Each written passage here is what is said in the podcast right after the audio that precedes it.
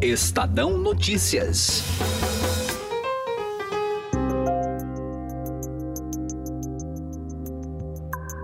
Na mini-reforma eleitoral que veio da Câmara dos Deputados, o Senado preservou o projeto que permite aumentar o valor destinado ao fundo eleitoral. A aprovação se deu de maneira simbólica ontem. No discurso, parlamentares afirmam que o acordo é manter o mesmo valor da eleição de 2018, ou seja, 1 bilhão e 700 milhões de reais. Na prática, tudo é possível, até porque a Câmara volta a analisar o texto pode, inclusive, restabelecer as propostas iniciais de mudanças na legislação eleitoral, ainda que tenham sido muito mal recebidas, pois flexibilizam punições e dificultam a fiscalização de partidos. O que pesou para a mudança de postura do Senado? Como o governo se comportou neste processo? Rodrigo Maia, presidente da Câmara, vai ceder aos interesses do Centrão? Eu sou Emanuel Bonfim e esse é o Estadão Notícias, que hoje conta os bastidores da rejeição do Senado ao projeto da Câmara, numa conversa com o repórter do Estadão em Brasília, Daniel Vetterman. A cientista política Juliana Sakai, da Transparência Brasil, também participa dessa edição e analisa as reais necessidades do fundo público de campanha. Estadão Notícias. A XP Investimentos foi eleita a melhor assessoria de investimentos pelos paulistanos na pesquisa Datafolha. A assessoria está na essência e no DNA da XP, e esse importante reconhecimento reflete o compromisso em fazer os brasileiros investirem melhor por meio de uma assessoria especializada e transparente, que busca sempre os melhores investimentos de acordo com o perfil de cada cliente. Acesse xpi.com.br.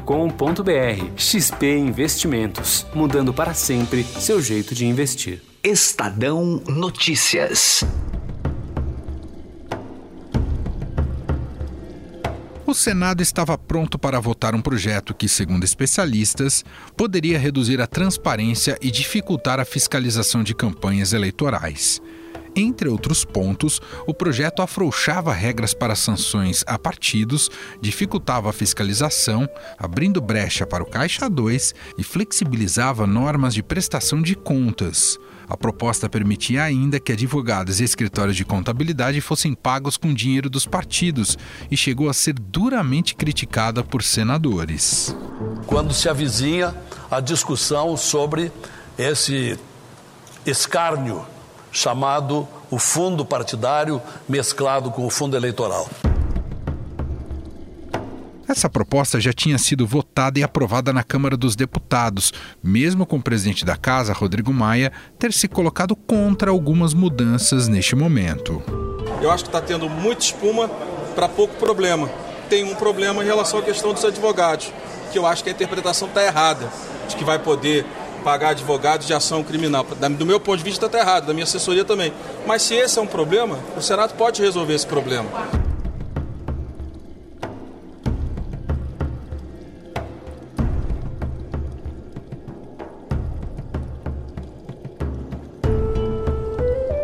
Diante da pressão popular e da pressão interna, senadores recuaram da tentativa de aprovar esse projeto que poderia beneficiar partidos e políticos, mas votaram o fundo eleitoral. E para contar todo esse embrólio ocorrido no dia de ontem, converso agora com o repórter do Estadão em Brasília, Daniel Vetterman.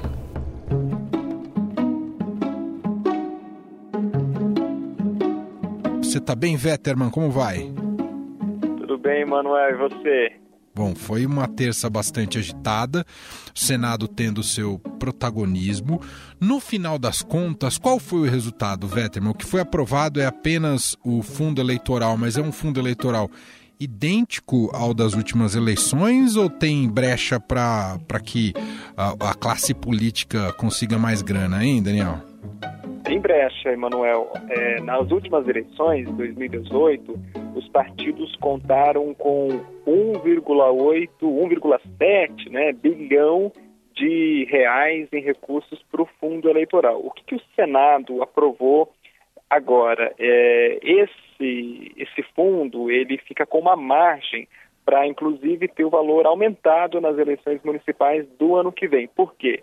Porque ele está retirando qualquer limitação da lei eleitoral, qualquer percentual da lei eleitoral em relação ao tamanho desse fundo. Ele está jogando essa definição para a comissão de orçamento do Congresso na hora de discutir o orçamento do ano. Então, essa brecha, ela fica aberta e lá na frente, os deputados, os senadores, eles vão poder definir livremente o tamanho desse fundo. Tem um acordo aqui no Senado anunciado para que, na hora da discussão desse orçamento, o fundo eleitoral das eleições do ano que vem fique com o mesmo valor das eleições de 2018, ou seja, 1,7 bilhão. Mas é aquela coisa, um acordo anunciado, mas no texto, no projeto aprovado, a margem está aberta. E, além disso, os líderes da Câmara, eles já começam a contestar esse acordo que foi anunciado aqui pelo Senado e dizem que quando o texto chegar lá ou quando o orçamento for discutido, a história é outra. Na Câmara, eu aplaudo o trabalho da CCJ, a postura do relator desta matéria se a gente mas fosse otimista, Daniel, a gente podia consigo. pensar que eles poderiam até baixar o valor de 1,7 bilhão, mas acho que isso está fora do horizonte, né, Daniel? É, qualquer discussão ou é para manter ou é para aumentar, né? A justificativa aqui dos parlamentares, dos partidos políticos, é que como não há mais o financiamento é, privado de campanha, as empresas não podem mais doar para as campanhas eleitorais, resta somente o fundo público, né? o, tanto o fundo partidário, que é aquela cota anual que os partidos recebem, quanto o fundo eleitoral, que é o valor destinado apenas em ano de eleição. Aí eles dizem o seguinte: ah, já que não tem doação de empresa, a gente precisa desse recurso para bancar as candidaturas, para ter viabilidade, apresentação de candidatos nos municípios. E aí os partidos estão procurando, estão pressionando, aliás, aqui no Congresso, né? Muita coisa a gente sabe que demora para passar, mas isso no último mês, na Câmara e no Senado, o projeto foi votado numa, numa velocidade é, muito rápida em relação às outras propostas, estão pressionando para que seja aprovado né, essa brecha na, na legislação e com prazo, né? Uhum. Já que é, tem uma, uma regra que qualquer é, lei eleitoral, qualquer regra eleitoral para valer para as eleições, elas precisam ser aprovadas um ano antes do primeiro turno. a matéria por conta do prazo, do princípio da anualidade, era para a gente dar segurança e tranquilidade jurídica em uma eleição municipal em todos os municípios a gente tá falando brasileiros. do dia 3 de outubro, já que o primeiro turno da eleição ano que vem será 3 de outubro, qualquer regra precisa ser aprovada e sancionada pelo presidente da República até o dia 3 de outubro. Então a gente tem aí duas semanas e dois dias. O prazo é curto para os partidos, Emanuel. É, e eles votando na regra do jogo que eles próprios vão depois poder usufruir, se beneficiar ou não. E até nesse sentido, Daniel, é, o texto votado às pressas lá na Câmara era bastante tóxico, né? Abria brecha para uma série de ilegalidades, digamos assim, né? Ou margem para diversos problemas é, jurídicos, inclusive, de, de, de, fora os morais e éticos. Mas é, eu queria que você contasse por que esse texto que veio da Câmara no Senado não caiu bem. A pressão veio exatamente da onde? Foi pressão de base ou foi de uma ala dos senadores? O que, que aconteceu no Senado?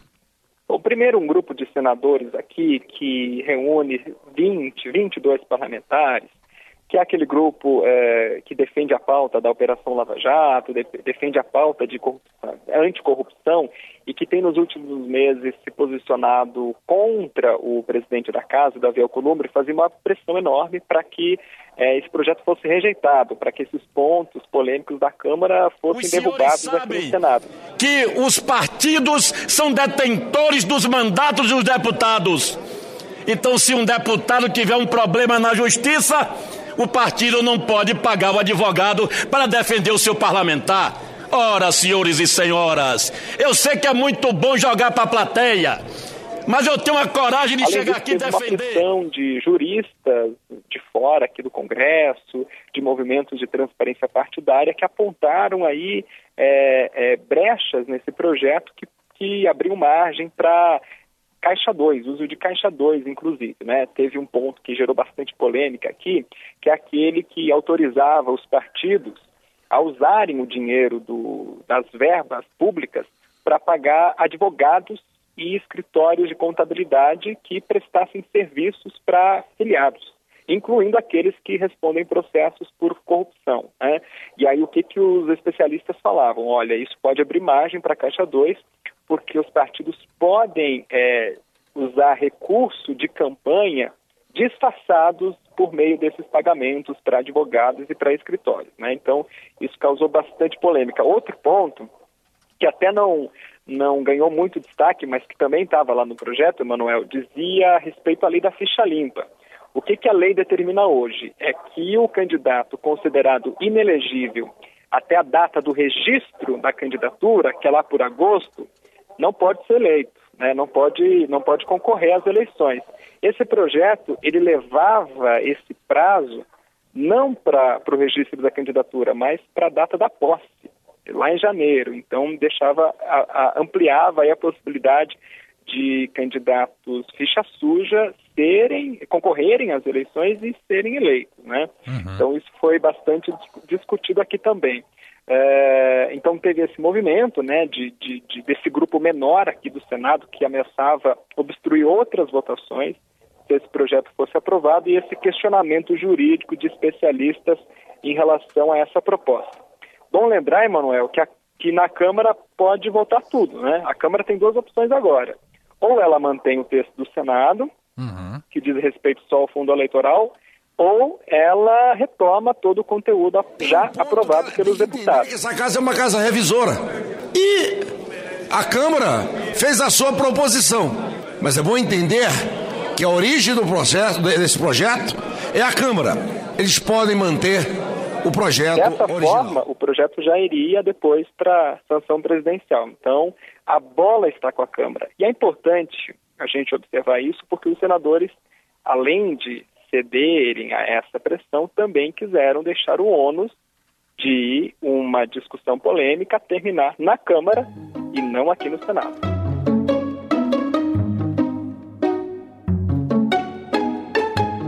dizer, o, Senado é, afastou um pouco daquela imagem de, de carimbador do que vem da Câmara e ao mesmo tempo passou essa pelota quente para a Câmara que vai ter que lidar isso com pressão da sociedade, já que não caiu bem as propostas iniciais, né, Daniel?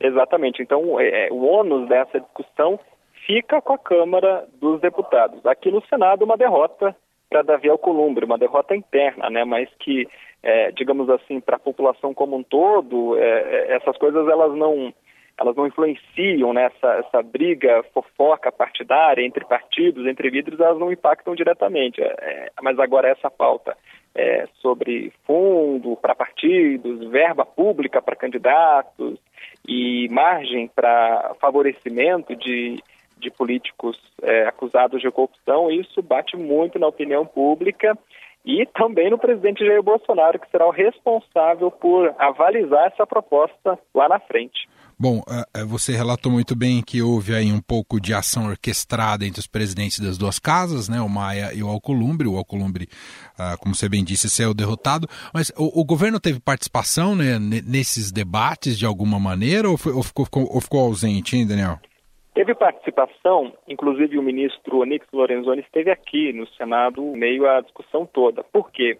É, a ideia lá de manhã ao meio-dia, de, de né, antes do projeto ser, ser, aprovado, era que o Senado fizesse algumas alterações é, e se comprometesse com o governo em o presidente Jair Bolsonaro vetar alguns itens da proposta. Por exemplo, essa questão da ficha limpa, o, o, relator da proposta, o senador Everton Rocha, ele é, ia propor isso, né, um acordo com o governo para que o presidente Jair Bolsonaro vetar lá na frente. Seu presidente, que claro que esse projeto ele veio com muitos problemas e muitos defeitos, mas veio com total intenção da Câmara de melhorar e de ajustar Outra o eleitoral. É que era uma tentativa de acordo, né, de um compromisso com o Planalto vetar essa proposta é em relação ao trecho do projeto que é, autorizava a contratação de funcionários nos partidos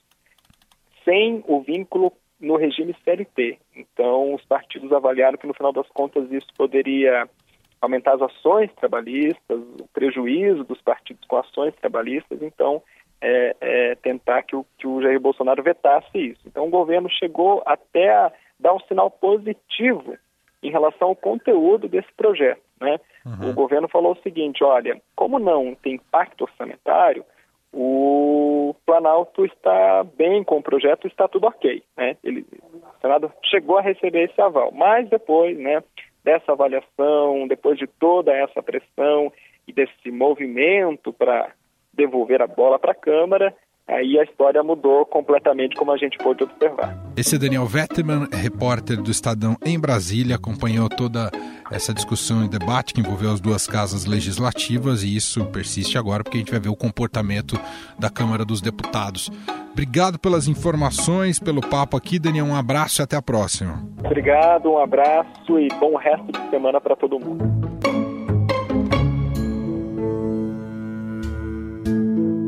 Como bem relatou o repórter Daniel Vetterman, o texto abre brecha para que o fundo eleitoral seja mantido ou aumentado para as eleições de 2020. Em conversa com Gustavo Lopes, a cientista política Juliana Sakai, diretora de operações da Transparência Brasil, disse acreditar que o aumento do fundo público precisa ser feito conforme a real necessidade. Então, existe uma questão séria em relação a, a como as campanhas devem ser financiadas, porque existe, é, é clara a relação entre voto, né, entre custo do voto né, e a campanha financiada. Quanto mais dinheiro você tem, mais voto você consegue. Então, o interesse do político é em conseguir mais dinheiro, porque isso reflete diretamente em quanto poder ele vai conseguir, se ele vai conseguir um poder, se ele vai conseguir se eleger e se reeleger. Então, é, a gente precisa discutir seriamente no Brasil qual é o modelo que a gente quer ter. Porque se não é permitido o financiamento de campanha é, por via privada, de nenhuma espécie, precisa existir um fundo, um fundo eleitoral, certo? Então a gente quer democratizar o acesso é, e, e impedir que é, empresas que tenham grande vulto de dinheiro é, façam contribuições, tem que, tem que saber quanto, quanto de dinheiro deve ser colocado nisso, né? Não é colocar o dedo né, no vento para medir, ah, não, vamos falar de um bi, vamos falar de três bi. Se existe a demanda, né, a gente precisa primeiro fazer esse estudo, entender, né, não, não falar só do ponto de vista moral, se deve se ou não se deve usar esse dinheiro ou quanto desse dinheiro, mas o quanto que se precisa e qual que é o modelo que a gente quer adotar. Né? Se, não, se vai ter, se não vai ter. Eu acho que é um pouco mais complexo de dizer, ah, não, isso é muito dinheiro, isso é pouco dinheiro. Né? Algumas escolhas têm que ser feitas.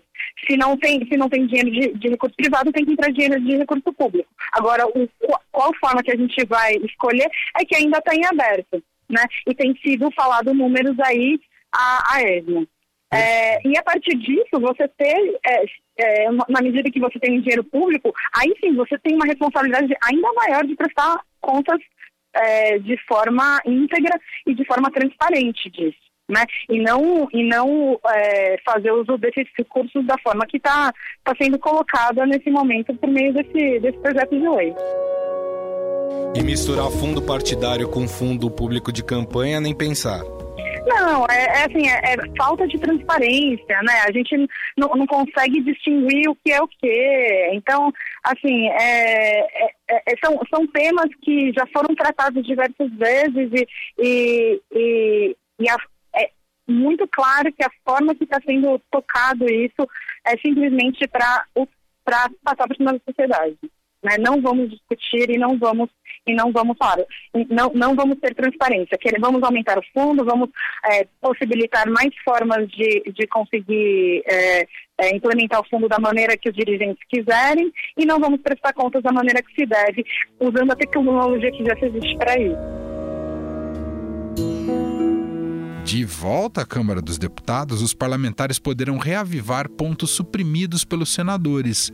Ainda nessa conversa com Gustavo Lopes, Juliana Sakai, da Transparência Brasil, explica os riscos de alguns itens serem novamente incluídos no texto.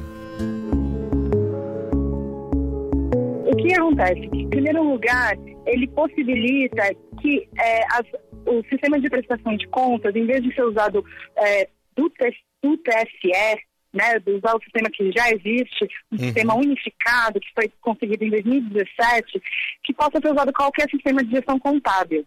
Isso significa o quê? Que cada um vai apresentar conta como bem quiser. Né? É, e na prática, isso inviabiliza a avaliação dessas contas.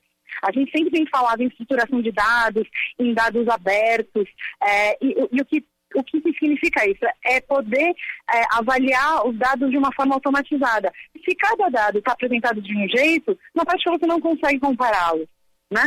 E, e, e, esse, e esse dispositivo é, piora e, e inviabiliza tanto o controle da justiça eleitoral quanto da sociedade em relação a como os fundos foram usados. Então, essa é uma, é uma piora muito grave. É, em outros aspectos, há uma diminuição da responsabilização dos agentes públicos no uso desse dinheiro. Pelo texto, seria possível que é, a, a, introdução de dados é, falsos fosse alegada como erro. Ou seja, eu imputo um dado que eventualmente o justiça eleitoral vai questionar e você depois é, diz que é um erro, né? não, não houve uma intenção. Eles podem colocar um, um, se coloca um dado errado e a justiça eleitoral ela percebe que há um erro ali, ele não pode voltar atrás, ele vai ter que responder por aquele erro, é isso? Exatamente. É isso que deveria acontecer, certo? Porque você não pode prestar dados falsos para a justiça. Né? E é isso que ele, o que, o que o texto permite. O texto permite que ele possa alegar que, foi, que o dado foi um engano, né? Que aquela, aquela impressão de dados foi um mero erro. E é, para conseguir aplicar uma sanção a, ao partido, isso, é, isso teria que é, ser comprovado dolo. Ou, ou seja, você teria que comprovar que houve intenção de cometer determinada irregularidade, o que na, na prática é inviável, a não ser que o sujeito é, escreva uma declaração dizendo que ele teve intenção de cometer uma irregularidade que obviamente ninguém faz. Então você dificulta né, a responsabilização dos agentes. Certo. Então, é, a, a, e paralelamente, é, houve uma série de é, particularidades em que se possibilita o uso desse fundo de, de outras maneiras, para compra de passagem, para quem quiser, para cônjuge, é, que é, possibilita o uso para contratação de advogados, pagamento de, é, de honorários advocatícios, né? Isso de uma forma total, completamente descontrolada, em que você paralelamente diminui a capacidade do auditor também é, é, apontar e encontrar irregularidades. O projeto como um todo, ele, ele de diversas formas, ele ataca a transparência, a integridade e, o accountability né, da, da, desse sistema de, de transparência partidária. Né? Tem se fa falado muito nisso, em, em, como melhorar os partidos, num contexto é, em que é, os partidos é, vem, vem sendo sinônimo de má gestão, de mau uso dos, dos recursos públicos. E a gente tem pensado em, em formas de como melhorar isso, em como propor melhorias nisso. Bom, nós conversamos com a diretora de operações da Transparência Brasil, Juliana Sakai. Juliana, gostaria de agradecer mais uma vez a sua atenção. Muito obrigado, viu? Isso, foi um prazer. Obrigada a vocês.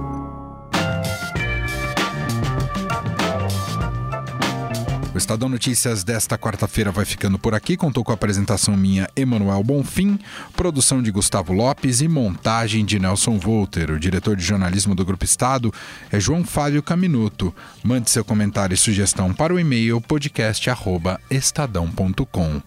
Um abraço para você e até mais. Estadão Notícias.